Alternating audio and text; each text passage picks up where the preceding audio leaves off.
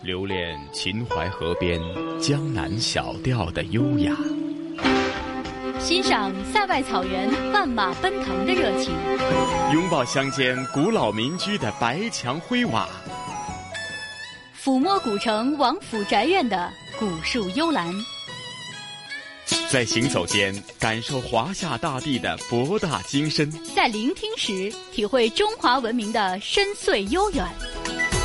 这里是华夏之声台和香港电台普通话台联合制作播出的《魅力中国》。一个星期一次的约会，这里是由中央人民广播电台、华夏之声、香港之声和香港电台普通话台联合为大家制作的《魅力中国》。我是香港电台的节目主持陈曦。晨曦你好，各位收音机旁的听众朋友，大家好，我是华夏之声、香港之声的主持人杜伟，欢迎大家在每周的同一时间来关注我们的《魅力中国》节目。是杜伟啊，那近期咱们还是延续专题系列，那就是文化探源，继续是探讨呢，呃，这个大唐盛世的。种种的相关的，无论是文化艺术还是社会层面，那上星期咱们就分享了哈，大家在日常社会生活当中，时下依然在不断的套用运用的唐诗哈。那今天大唐盛世当中，我们又关注哪方面的主题呢？今天呢，我们其实要说到的是唐代的艺术哈。说到艺术呢，其实唐代呢，呃，从公元六百一十八年建都长安，到公元九百零七年灭亡，哈，一共有二百九十年吧。在这些历史长河当中，哈，呃，唐代应该说是有很多的文艺艺术大家啊。其实我们现在很多熟悉的，比如说有些石窟文化，还有。啊，古代的乐舞，还有呢书法、绘画，包括我们上一期说到的诗歌，哈，其实都是呃唐代艺术高峰的最有力的证明。是的，那其实杜伟啊，我们都说呢，大唐盛世正是由于呢整体来讲啊，呃，尤其是盛世的时候的唐朝呢，经济啊各方面都是呃非常的高速的发展。呃，文化经济也是相对来讲是相当的繁荣，所以也造就了在唐朝时代的这些文化艺术呢，直到现在还是有着非常呃源远流长的一个影响，是吗？是的，其实我们今天的节目呢，大概有说到，比如说唐代的音乐，呃，唐代的书法，唐代的绘画，还有唐代的。啊，歌舞其实这些呢，在现在来讲，虽然大家可能有些印象不是很深，但是如果呢，大家看到一些呃影视作品，或者是呃去过敦煌莫高窟、其他石窟的一些朋友，看到一些呃壁画上的一些记录的时候，就会想到，哎，其实很多的舞蹈、很多的艺术形式，我们是有见到过的。比如说，呃，在唐代的时候啊，呃，大家。呃，都是很喜欢歌舞的。那个时候呢，唐代的宫廷的这个舞蹈哈，在现在哈都是大家非常熟悉的。比如说，呃，霓裳羽衣舞这个舞蹈呢，相信大家并不陌生哈。著名的杨玉环就曾经呢演过这出舞蹈。而且在唐代的时候呢，宫廷的舞蹈专门是有呃相关的部门哈来管理、来编辑、来创造。那足以说明呢，其实，在唐代的时候啊，这个宫廷的人士，包括当时的士大夫阶层，还有贵族阶层，他们对这个歌舞还是非常非常的推崇，以至于呢，呃，舞蹈的发展在那个年代，呃，达到了非常高的一个水平了。另外呢，唐代的绘画呢，也是因应呢，在当时来讲呢，刚刚也提及，就是在社会、文化、经济各方面的处于一个比较高速的发展。那经济的强势也造就了很多文化艺术呢，是相应而生啊。那其中就包括了绘画哈。对，说到绘画，我们会想到很多唐代的大家，比如说吴道子。啊，包括我们现在老说，呃，唐代呢以胖为美，为什么会说以胖为美呢？因为唐代留下来很多的一些画作啊，比如说唐代的仕女图，我们看到这个唐代的这个仕女图当中的呃女性的宫廷的贵妇也好，或者是宫廷的侍女也好，她们的气质、她们的神态、她们的这种呃感觉啊，总是。让我们觉得，哎，那个时代的人啊，他是什么样的？然后呢，那个时代的人可能不是以我们现在苗条为美啊，或者他们会更喜欢呃丰腴呀，或者是这种丰满的这种身材。所以大家会对，哎，唐代是以胖为美有这样一个概念了。嗯嗯嗯，的确如此啊，尤其是呃，现在我们看到在日常的生活当中遇到部分的女性呢，都说她自己呢是和当下的这个美的观点不同，她的是属于那种贵妃美。说到这个唐代呢，其实我们刚刚说到了有呃绘画，还有舞蹈。那唐代的书法也是非常有名的。呃，说到这个唐代的书法呢，呃，初唐呢有四大家欧阳询、颜真卿，还有柳公权，啊，这些呢，呃，大家都很熟悉。呃，他们的字画呢，呃，包括现在有很多人都会非常的推崇，特别是这个欧阳询，他的这个字呢，也是在唐代的时候受到了很多皇帝的呃认可。呃，其实说到唐代的这个书画，呃，技艺哈这么高超。呃，还有一个可以证明的，就是唐代的这个壁画。我们都知道，比如说有这个敦煌莫高窟的壁画，还有啊甘肃天水麦积山、炳灵寺石窟，还有河南的洛阳龙门的这个石窟，里面好多的一些呃壁画呀，它都是需要有这个绘画和书法功底的。其实，在唐代的时候呢，这个壁画是最高峰的时候。所以也能够间接的反映当时那个时代哈，大家对比如说书法、绘画，还有各种各样的这种艺术的这种追崇哈，已经达到了一个很高的水平。嗯，是的。那接着下来啊，那杜伟，咱们就事不宜迟，马上聆听这一集的我们大唐盛世的专题系列的最新的内容，好吗？好的，那我们下面一起走进今天的盛世大唐绝艺流金。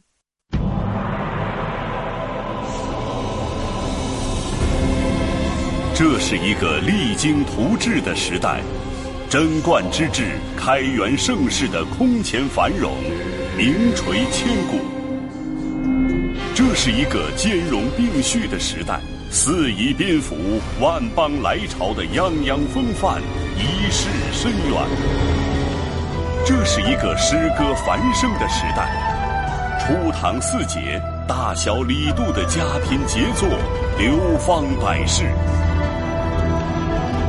这是一个百花齐放的时代，歌舞书画、宗教科技的卓越建树，彪炳千秋。中央人民广播电台《中华文化探源》系列节目《盛世大唐》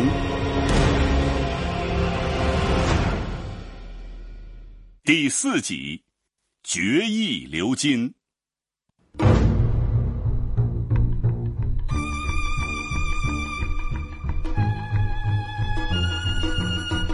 二零一五年，一位名叫帕特里克·德巴纳的德国舞蹈家，用最新锐的舞蹈，把中国古代唐明皇和杨贵妃的故事改编成一出跟白居易的长诗同名的现代芭蕾舞剧《长恨歌》。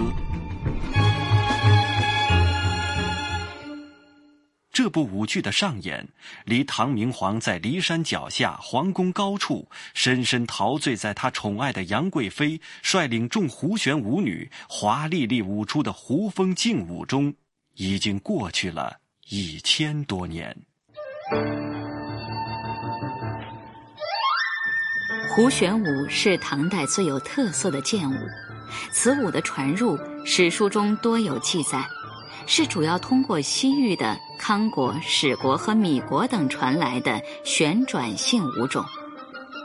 胡旋舞节拍鲜明、奔腾欢快，多旋转和蹬踏动作，这就需要富有节奏感、音量大、音色亮的乐器伴奏。因此，胡旋舞的伴奏音乐以打击乐为主，这是与它快速的节奏、刚劲的风格相适应的。昭陵陪葬墓徐茂公墓和太宗德妃燕氏墓中就出土了有关胡旋舞的壁画。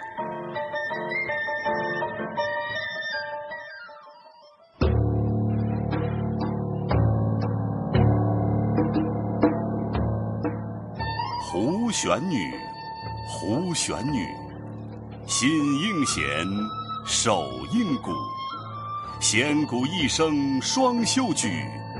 回雪飘摇转蓬舞，左旋右转不知疲，千匝万舟无已时。人间物类无可比，奔车轮缓旋风尺。曲终再拜谢天子，天子为之微其耻。胡旋女，出康居，徒劳东来万里余。中原自有胡旋者，斗妙争能而不如。胡旋女的姿态神情，在白居易的长诗《胡旋女》中跃然纸上。诗中说：“胡旋女在鼓乐声中急速起舞，像雪花空中飘摇，像蓬草迎风飞舞。”左旋右旋不知疲倦，千圈万周转个不停。转得那么快，观众几乎不能看出他的脸和背。这种描写正突出了胡旋舞的特点。胡旋舞传入中原后风靡一时，在宫廷尤为流行，为男女最为喜爱的交际舞。长安人人学旋转。学胡舞成了一时的风尚，大约五十年的时间盛行不衰。唐玄宗李隆基对于胡旋舞十分偏爱，他的宠妃杨玉环和宠臣安禄山为了取悦于他，也常常在宫廷上眉飞色舞的跳胡旋舞。陕西师范大学历史文化学院教授王双怀。那么唐玄宗时代，他特别重视发展乐舞。唐玄宗把他的主要精力都用在了乐舞方面，啊，所以特别重视音乐的创作和舞蹈的编排，重视乐舞人才的培养。唐玄宗本人呢就是个音乐家，他精通多种乐器啊，比如说他笛子吹得非常好，他会打节鼓，他认为节鼓呢是八音领袖。那么他尤其擅长于创作，唐代的很多著名的乐曲就是他创造的。唐代的统治阶层普遍喜爱歌舞，擅长诗文，这也成为他们自我完善的重要组成部分。唐太宗李世民亲自把歌颂政权建立又体现居安思危的秦王破阵乐改编成舞蹈，而唐玄宗李隆基本人则精通音乐，酷爱法曲，并擅长演奏羯鼓。他的爱妃杨玉环则演绎出具有划时代意义的霓裳羽衣舞，糅合了汉族和少数民族、中国和域外的不同风格和不同形式，场面壮观而富丽堂皇，气氛热烈而又不失轻柔，是中国古代最著名、最具感染力的歌舞作品。电视剧《杨贵妃秘史》里就有这样一个片段。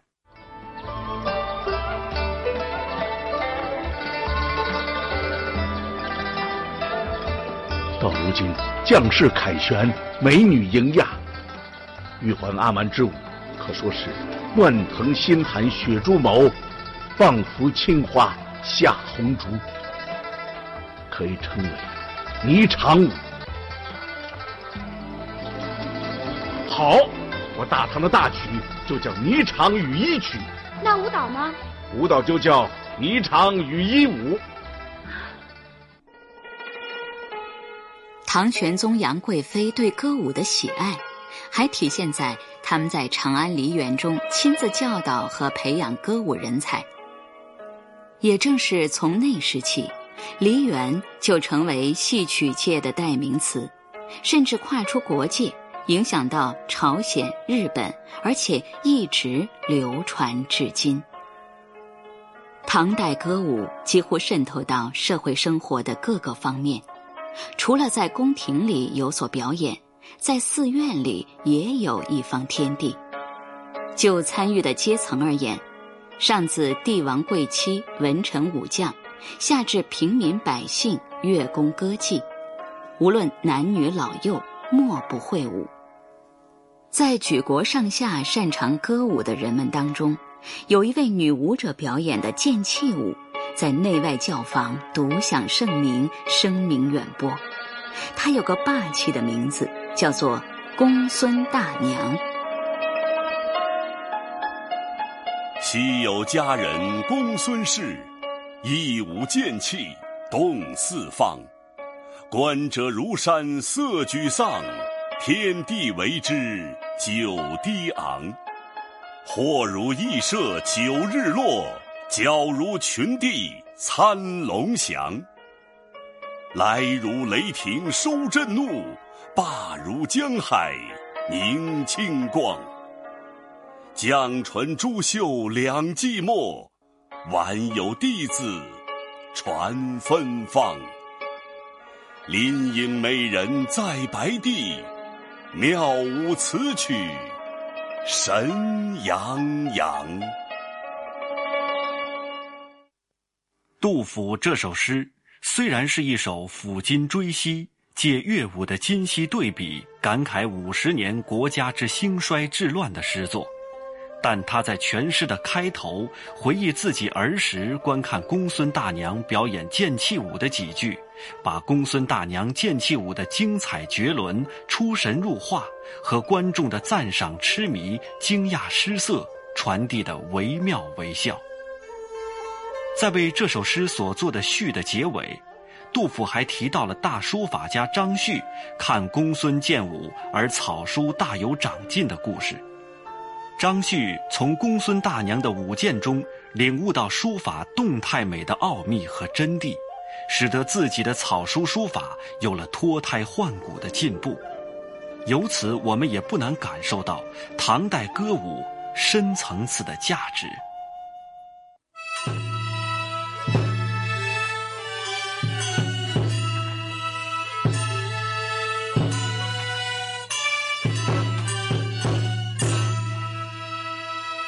这是西安古乐圣寿乐，圣寿乐始创于唐高宗和武后时期，这是现代人根据唐代流传下来的乐谱复原和改编的。唐玄宗开元年间演出的圣寿乐，对作品着意做了回身换衣、作字如画的巧妙处理，用舞蹈的行列摆成不同的字样。每变一次队形，摆出一个字形。全乐舞总共变化了十六次，摆出了“圣超千古，道泰百王，皇帝万年，宝座弥昌”十六个字。由此可见，唐代的书法、绘画以及舞蹈艺术都是相互影响、相互借鉴发展的。纵览唐代书法的发展历程，大致经历了初唐、中唐和晚唐三个阶段。初唐书法基本上是魏晋南北朝及隋朝书法的延续，楷书清秀受静，其总体风格几乎为王羲之书风所覆盖。这种书风的形成，主要是唐太宗李世民倡导的结果。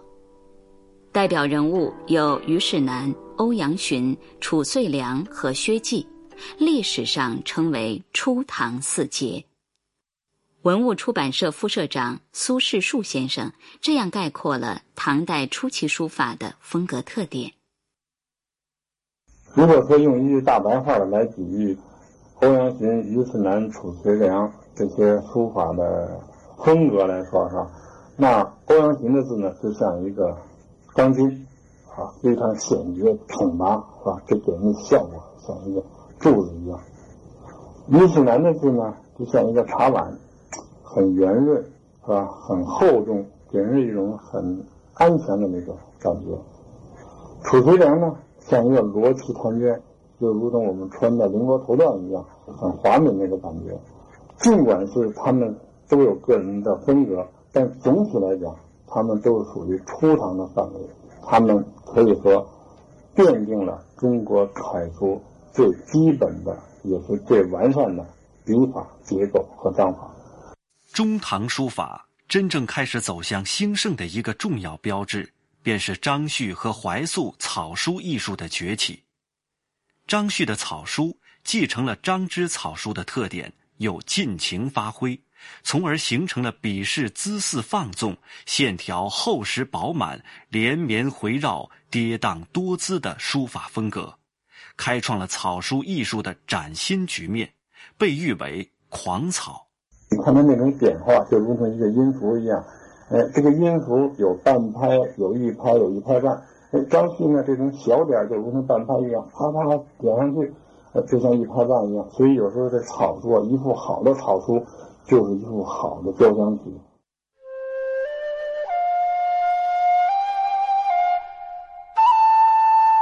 与张旭不同的是，怀素身居佛门，性情舒放，无论是意识还是行为，均表现出一种我行我素、桀骜不驯的个性特征。他的书法就整体而言，多是连笔连字。突破了过去章草和二王草书不相勾连的格局，使草书气脉更加贯通，更加丰富多彩。唐人从魏晋南北朝及隋代的书法中，大胆吸取精髓励志、灵活通变，以自我气质性灵和审美理想为其书法的精神内质，创造出形式多样、各具特色的、充满个性的作品。也使得唐代书法名家辈出，气象万千。唐代书法兴盛的另一个原因，就是书学的创立，专门以此培养高级书法人才。实际上，中国历史上真正意义上的专门书法教育，就是从唐代开始的。书学教授的内容，不再是单独技法的训练。而是包括系统完整的书法理论知识。唐翰林院有世书学士，国子监有书学博士，科举中有书科，吏部又以书定选，书法成为晋升的途径之一。书法在唐代这样一个非常有利的政治文化背景下走向兴盛，确实是历史的必然。但是这其中也离不开唐太宗推波助澜的作用。陕西师范大学历史文化学院教授王双怀，在唐代这个书法绘画呢，尤其是书法受到统治者的提倡，大的提倡。唐初唐太宗特别喜欢王羲之，把二王作为自己的呃一个偶像，他自己呢看当粉丝。所以你看那个唐初流传着唐太宗呢。派萧绎见兰亭的故事，所以唐代前期这些帝王呢，都是学习二王书法的，而且呢字都写得非常好。我们现在看到唐太宗的字、唐高宗的字、唐中宗、唐睿宗、武则天字都写得非常漂亮，包括唐玄宗的字。所以唐代前期的帝王书法那确实不得了。人们常说上有所好，下必甚焉。皇帝的提倡呢，就是带动作用，所以呢，极大的带动了唐代书法。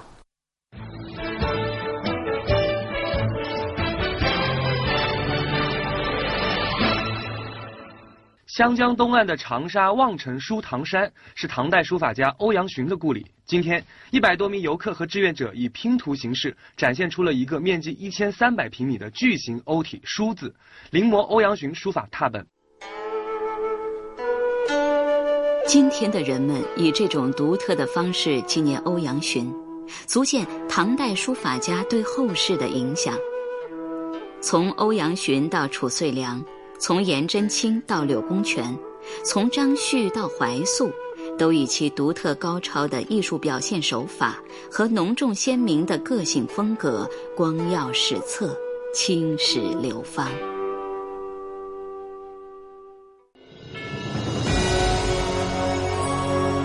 您正在收听的是中央人民广播电台《中华文化探源》系列节目。盛世大唐。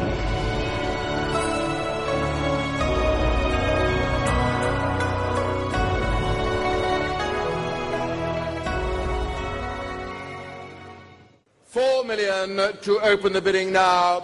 Let's see that bid. 在法国当地时间二零一三年六月十九日，著名收藏家朱绍良从法国一次拍卖中拍得一件标明为唐代张轩。唐后行从图的藏品，画作从一千五百欧元起拍，最终的成交价达到了三百七十五万欧元的天价。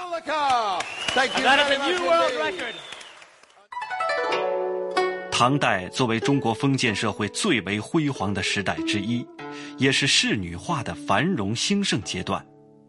唐代仕女画以其端庄华丽、雍容典雅著称，展示着回眸一笑百媚生的唐代美女众生相。其中最杰出的代表，莫过于张轩的《虢国夫人游春图》。捣练图和周昉的《簪花仕女图》《挥扇仕女图》以及晚唐的《宫乐图》。二零一五年，中国邮政就特别发行了一套以《徽扇仕女图》为原本的特种邮票，以邮票为载体，展示了一千多年前的唐代仕女人物画的风采。唐代绘画是中国封建社会绘画的巅峰。也是书画艺术的黄金时期，其艺术成就大大超过往代。唐人张彦远用“灿烂而求备”一语概括了唐代绘画的气派。陕西师范大学历史文化学院教授王双怀，唐代这个绘画在二百八十九年间，绘画事业应当说是在每个时期都有它的在唐代前期的绘画。阎立本、阎立德兄弟有这个大小鱼池，阎立本、阎立德兄弟都是长安画派的代表人。你像那个阎立本，他身为宰相，他的主要精力还是用在绘画方面。他给我们现在留下来的很多绘画作品，像《步辇图》呀，像那个历代帝王像啊，像《职贡图》呀等等，这些都是我们研究唐代历史的最重要的、最珍贵的资料。那如果说唐代前期的绘画作品里面还保存了这魏晋南北朝绘画的一些风格，啊，讲究细润，讲究画这个世道人物画啊，佛教啊、道教人物画，那到了盛唐时期呢，山水画就后来居上，可以说呢成了这个唐代绘画最光彩的亮点。唐代这个山水画的代表人物，主要就是大小李将军和王维啊，以及吴道玄、吴道子。当然，在唐代中后期呢。在山水画继续发展的情况下呢，花鸟画也开始崛起，有很多专业性的画家，有人画牛，有人画马，有人画鹤，有人呢画花鸟虫鱼。那这些画家呢，都是以画画为谋生的手段，成了专业画家。这其实对中国后来这个画派的形成呢有很大发展。所以后来呢，有一个郑武昌的画家，他曾经说：“说中国呢，各种画门在唐代呢都已经形成。”那就是说，都是从唐代呢衍生出来的。可见呢，唐代这个绘画像书法这样，在中国艺术史上也是占有很重要地位的。值得一提的是，唐人大量吸收了外来文化因素，发展了绘画艺术，而且也出现了敦煌莫高窟这样的艺术奇迹。唐代四冠壁画气势恢宏，色彩灿烂，题材上一反南北朝流行的宣扬以牺牲及苦修为内容的本身故事，而大量盛行歌颂天国的美好和欢乐的经变画。宗教壁画中也出现不少描绘现实生活的场景，神佛形象具有人的气质，甚至菩萨如宫娃。以贵族的姬妾歌妓为模特，有的寺庙中还画有高僧肖像。唐代距今历史久远，历经战乱流离，岁月变迁，书画存世本就不易，加之赝品鱼龙混杂，让我们今天很难有机会看到唐代美术的真品。流传下来的为数不多的国宝。也多为后世临摹之作，不能不说是一种遗憾。值得庆幸的是，唐代贵族墓葬中的壁画，为我们封存了那个文化绚烂的时代精美绝伦的艺术宝藏。在陕西历史博物馆，讲解员引领观众来到一幅壁画前。我们看对面这件呢，就是苏思绪墓的壁画。苏思绪啊，你看他的介绍是位宦官，他的墓葬里呢出土一组啊非常祥和的歌舞升平的画面，我们称为乐舞图。我们来了解一下。啊，整个乐舞图呢分割为三个部分了。我们看中间这位是典型的胡人舞者，高鼻深目，络腮胡，一手叉腰，一手高抬，拧腰摆胯。我们根据考证啊，他跳的舞蹈是唐代非常流行的胡腾舞或者是胡旋舞。著名的杨贵妃就很擅长跳这种胡旋舞啊。那么这个舞蹈对舞者要求是，你无论如何的旋转、翻腾、跳跃，都不能够离开脚底的方毯之外。它是有固定舞台的，所以我们看到这幅图呢是按照它所复原，大家应该能看到它脚底是一个方毯的，是吧？能看出来吧？在这儿会欣赏到两组呢国宝级的文物，也是目前所能看到唐代墓室壁画呢最大面积的两组啊。首先呢，我们就来欣赏这组阙楼图。我们说阙楼啊，它通缺、缺点和缺失的缺。文物百官的形制阙楼要反思自己的缺点和缺失，逐渐形成一种理智性的建筑。在陵墓或者宫殿等等外围呢，它都是有阙楼的。而且呢，这是一幅建筑作画，它和我们所看的宫女图的线条完全不同，复原了唐代时期的整个宫殿什么建筑风格。唐代是中国古代绘画全面发展的高峰时期。特别是唐中期一百多年间，政治稳定，国力强大，经济繁荣，国内各民族关系融洽，对外文化交流也相当活跃，因此这一时期是中国绘画史中最具有跨时代意义的历史阶段。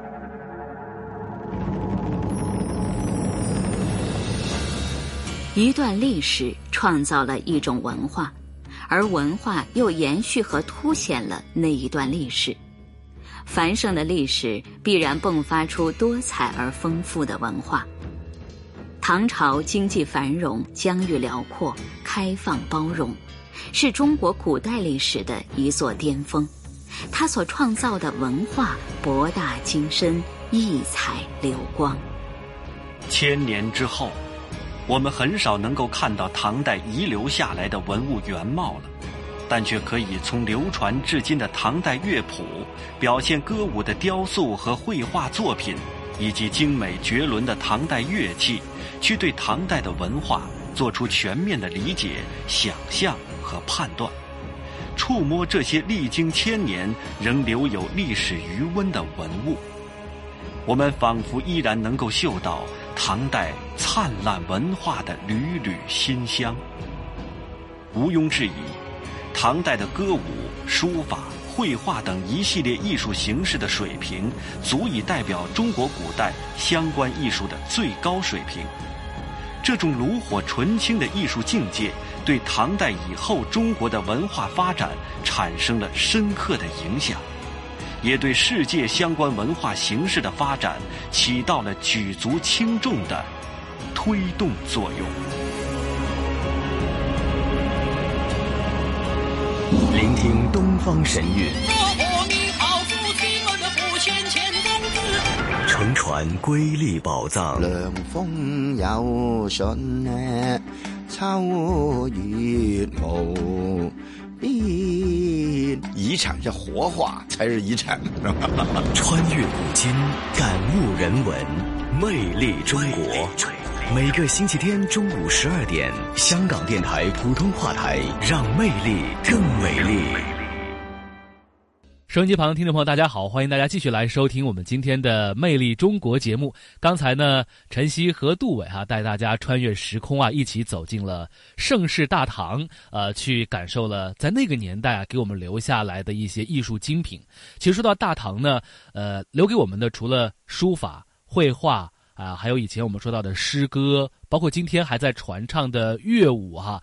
除了这些之外呢，还有很多我们是可以去好好去罗列一下的。比如说唐代的建筑，还有呢，比如说唐代的呃艺术精品唐三彩等等哈。这些呢，其实都是唐代唐文化留到今天影响世人的这些佳作了。是的，是的，杜伟讲的非常对。尤其是提到建筑的话呢，那在这里呢，陈曦补充一下，其实就在我们香港电台附近的智联静院呢，其实就是一个仿唐建筑。那我相信到过这个智联静院的，无论是香港还是呃内地还是海外的听众朋友们，对于这种呃唐朝的建筑呢，一定是深有体会哈。假如没去过的话呢，那聆听了咱们今天的节目之后呢，大家不妨就去那里呢，一一的印证一番啊。嗯，是的。那说到这个大唐的艺术啊，大唐的文化，大唐的遗风，呃，大家可能会想到一个城市，就是西安哈。那也欢迎我们收音机旁听众朋友，呃，如果想要去感受大唐文化的话，其实一定要去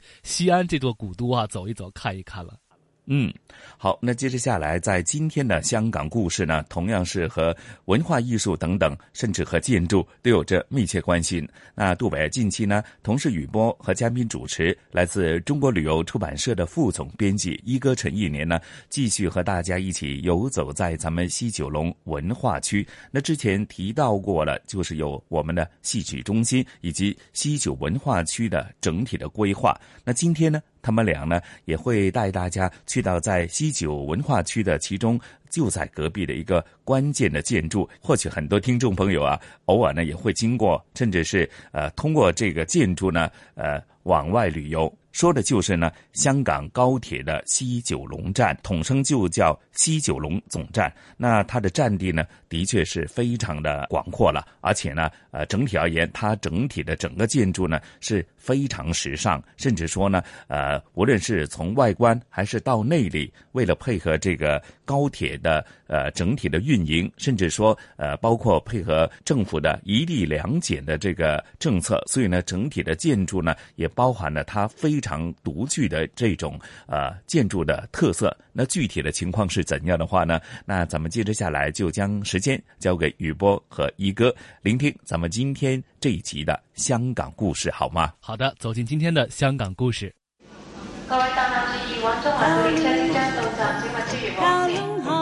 传统现代相映成辉。中西文化共冶一炉，东方之珠，动感之都，香港故事。香港故事，欢迎来到香港故事节目时间。节目当中，雨波非常高兴，请来香港中国旅游杂志副总编辑陈一年一哥，你好，你好，大家好，继续我们的西九龙文化之旅了。戏曲中心呢，八和会馆呢，还有油麻地戏院等等呢，都是现在我们在西九龙能够呃感受到的一些文娱艺术的味道。但是呢，在香港二零一八年，就是去年来讲呢，这个地方又多了一个角色，就叫做连接了全国的高铁网络，西九龙总站也开始啊逐渐为人熟悉了。这一集呢，一哥就为我们探索一下西九龙总站。随着高铁能够通到香港啊，这么一个时刻啊，它就突然间有名了啊。当然之前其实也就讲了很久，因为这个这个站呢，呃，从呃策划到建设是经过了很多年了，嗯啊，而且在呃二零一零年还获得一个年度最佳未来工程基建奖啊，呃，这个是呃世界建筑节。授给他的。啊，就是说明了，在这个这个站呢啊，不要说它的实用价值啊，就是看看看它的建筑本身也是很了不起的。啊，哎，所以我就是从这个从站本身去讲一讲，因为呢，嗯，呃，最近我也特意的去很仔细的看了一看啊，就是一进去这个这个站呢，你就会觉得它很大很大，香港没有哪一个呃是任何的一个车站有这么大的。嗯，甚至可以比国际机场啊更为啊复杂的一个结构。哎，就是它那个结构非常的复杂啊，呃，而且呢，呃，它的呃整个感觉啊，感觉很金属化啊，就是你的感觉，呃，光也很好啊，里边呢，哎，感觉是一种哎，主要是银色的，嗯啊，一一一种色泽，哎。呃，它的面积非常之大啊，就是有四十三万平方米啊，呃，据说是世界规模最大的地下车站啊。呃，这个我不敢说，我不知道资料从哪里来，但是你感觉真是很大啊。嗯，哎，而且啊，深就是。高和深啊，这个高差都很大哦。嗯，呃，基本上它是分成了五层啊，但实际上里边还有很多层啊，嗯嗯，根本不止五层。五层说的是比较主要的这个楼层啊，是五层啊。嗯嗯嗯嗯。那所以呢，其实呃，香港西九龙站呢，我们从外面看上去已经觉得哦，这个建筑非常有特色了。但是里面呢，往地下走的话呢，它就是有一个新的，呃，不一样的、别样的一个空间哈。就算是不去搭高铁啊，本身在这里都可以欣赏到有关香港建筑的一些啊现代设计啊，或者是它的呃工程学啦，还有功能学方面的一些的一些的呃叫做呃感觉。那么，既然在一零年已经获得年度最佳未来工程基建了，现在我们终于可以感受到它的这种呃为我们带来的便利哈。不过呢，我们也想看一看西九龙站的这个相对于它的故事来说，也想了解一下哈。原来这个地方，当它还没有被啊划定为西九龙站的时候，它本身是一个前身啊，或者是它的故事会是怎样的呢？呃，以前的人经过这一带啊，嗯，呃，跟现在完全不一样啊。你就会呃比较显眼的就是有一个呃高尔夫练习场啊啊。那因为这这这个地方呢，其实是比较空旷，嗯。啊，呃，西九龙啊有很多都是填海填出来的，而这个地方呢，呃，主要的还不是填海填出来啊，而是准备用做呃这种大工程了，啊，但是呢有一个过渡时期啊，那做什么好呢？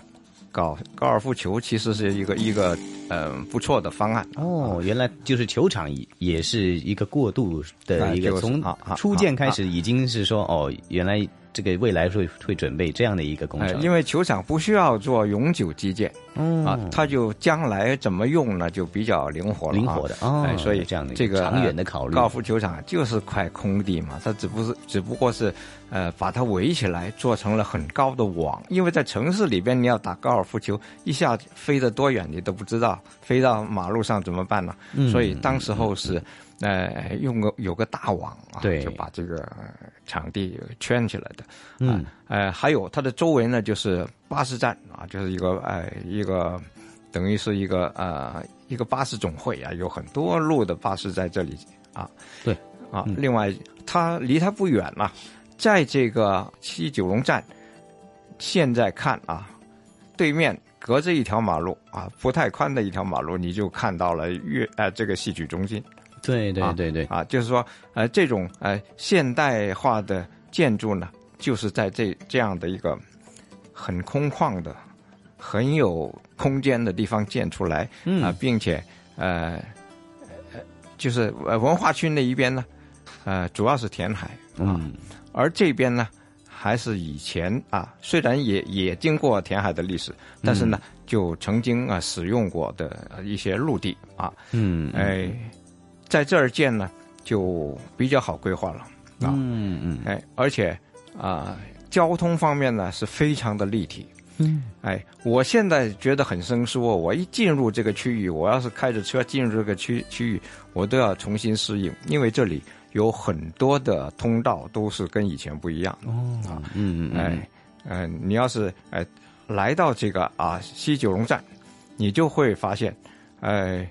这个立体化的的程度，在别的区域都没有没有这么厉害啊！哦，哎，呃，譬如啊，你你感觉不到哪里是地面，哎，哎，这个也是香港很多特色，哎，就是通常就是呃，基楼层就是地面嘛，啊，嗯嗯，哎，但是呢，呃，看你在哪个入口进啊，譬如我是在呃 ICC 那边啊，就是元芳那边进呢，我一进来，我就觉得它的顶层才是。基，嗯嗯对，呃，因为呃顶层有个空中走廊啊，很开阔，有花园、观景台啊，嗯嗯嗯，你就感觉它是路面了，就在面上了，对对对对对，会有一个错觉，哎对啊，但是呢，你再往下一层啊，呃，我我刚才说的这个啊空中走廊啊，呃，就是顶层，嗯。啊是 L 二，哦，往下一层 L 一，嗯啊是一个呃很大的行人天桥，对啊，在这里呢。就可以截波啊，各种各样的那呃，就就就各个出口，这里有很多个出入口的，啊，一下都说不清楚，像个迷宫似的。哦，哎，哎，而机那当然机有它的啊特别的呃标志，就是它是车站的大堂，嗯，有很多的绿化空间，嗯，呃，很多的商店啊，包括银行啊，还有就是呃资讯中心等等啊。嗯呃，即使是一个机，它也有几个入口。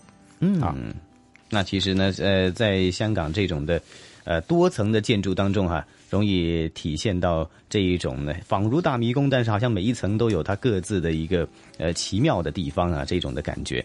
那其实在，呃艺术规划方面呢，香港西九龙站呢也有它的呃独到之处，比如说像在它的 B 二层了底港大堂了，就有好几个艺术品呢，有一些呃令到大家可以在这里流连一下，或者是呃感受一下呃香港在车站艺术方面呢是怎样的表现的这一种的艺术品。主要是壁画，就嗯壁画型的啊，这种啊艺术品比较现代的啊。嗯，呃，另外呢，呃，因为它这种这种复杂的结构啊，它的呃这些呃扶梯啊，嗯，呃电梯啊，呃各种通道啊，啊，你你感觉呢？呃，真是不容易适应啊。不过呃，幸好呢，这个它的路标还是很清楚的。嗯啊，嗯嗯嗯，哎，在这里啊，哪个方向可以通到西九文化区啊？嗯哪个方向啊就通到这个元芳这边啊？嗯，呃，还有各种各样的呃集中的交通交汇处啊，嗯等等啊、这些都能够啊、你只要是香港人啊，看到这些路标，你还是能够、呃很容易找到。不过嗯外地人可能就要费点心思了，因为你不知道他所指的那个地方是什么什么啊。哦啊，这个的，呃，还是要要、要有点适应的过程。没问题。啊不过现在资讯也很发达了哈，嗯除了路标之外，也可以有手机 app 了，很多的呃方法来帮助自己来呃了解一下这个新的地方。无论如何呢，这个地方除了真的是旅客朋友们可以体验之外，我觉得所有的市民朋友啊，或者是其他的游客朋友都可以专程来体会一下香港西九龙站这一个最新啊、最大也是最复杂设计的。呃，国际级的铁路车站啊，它的魅力究竟在哪里了？这集的香港故事，非常感谢一哥为大家介绍西九龙总站。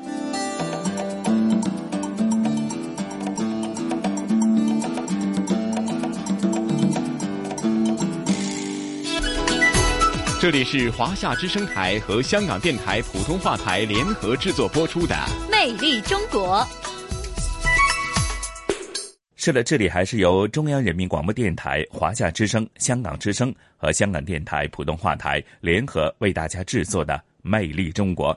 呃，杜伟啊，我相信呢，咱们刚刚的这一集的主题内容——香港故事提及的西九龙总站呢，或许呢，很多听众朋友真的是深有体会。或许呢，呃，在聆听的节目的内容的同时呢，呃，自己再一一的去对应一番。那或许呢，突然之间你会觉得西九龙的这个总站的画面就在你的脑海当中浮现出来哈，如何高速便利的登上这个高铁前往内地去探亲旅游啊。嗯，说到西九龙总站呢，现在已经成为了香港的地标了。很多呃内地的朋友，包括很多香港的朋友，去香港或者是离开香港，都会选择呃西九龙总站。那在这里呢，去香港的朋友一出站哈，就能够看到美丽的香港的这个维港的海景哈。那离开香港的朋友呢，其实在这里同样也能够感受到香港的繁华，还有香港建筑啊给大家的震撼。因为呃很多去过西九龙总站的朋友会告诉我说，其实呃在这个西九龙总站里边的整个的这个采光会特别的好，但是很多乘客说找不到太多的这个采光的灯，反而这个光线的这个采集啊，是通过这个建筑的这种设计哈、来呈现给里面的乘客的。所以说西九龙总站的设计啊，也是受到了乘客和使用者的称赞。嗯，是啊，大家有机会的话呢，不妨就前去咱们香港的西九龙总站去浏览一番，或者去一一的去发现。呃，你觉得是挺有趣的一些建筑特色，甚至说它的建筑特色呢，如何在呃人文方面呢体现出来？我觉得都值得大家去看一看这个非常独特的建筑哈。那杜伟啊，咱们今天的节目时间很快又得告一个段落了，又得约定大家下星期同样的节目时间。再度的感受咱们文化探源盛世大唐专题系列的一些最新的节目内容啊。是的我们下一期呢会和大家来特别说一说唐代的女性哈呃对这个朝代对当时那个历史啊所做出的贡献。下一集的名字呢叫巾帼芳华。哇听这名字呢已经是引发了大家的好奇心啊那杜伟和晨曦约定大家下星期同样的魅力中国的节目时间约定明了，不见不散，我们下周再见。